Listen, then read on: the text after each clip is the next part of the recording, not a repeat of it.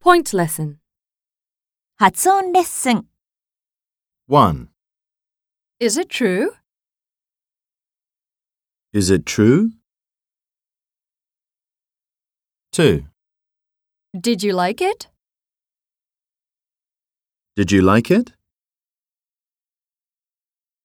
3. Are you going? Are you going? 4. Is he a pilot? Is he a pilot? 5. Do you use a pencil?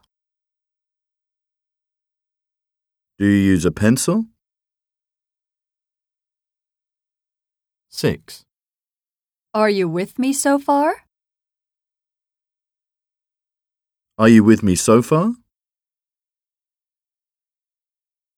7. Have you ever been abroad? Have you ever been abroad?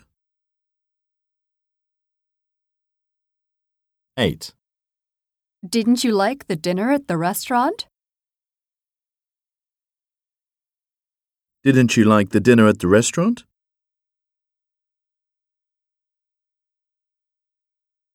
9.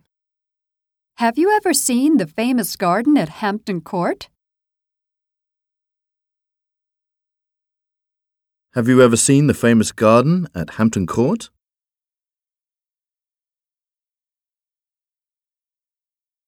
10. Have you ever talked to any celebrities? Have you ever talked to any celebrities?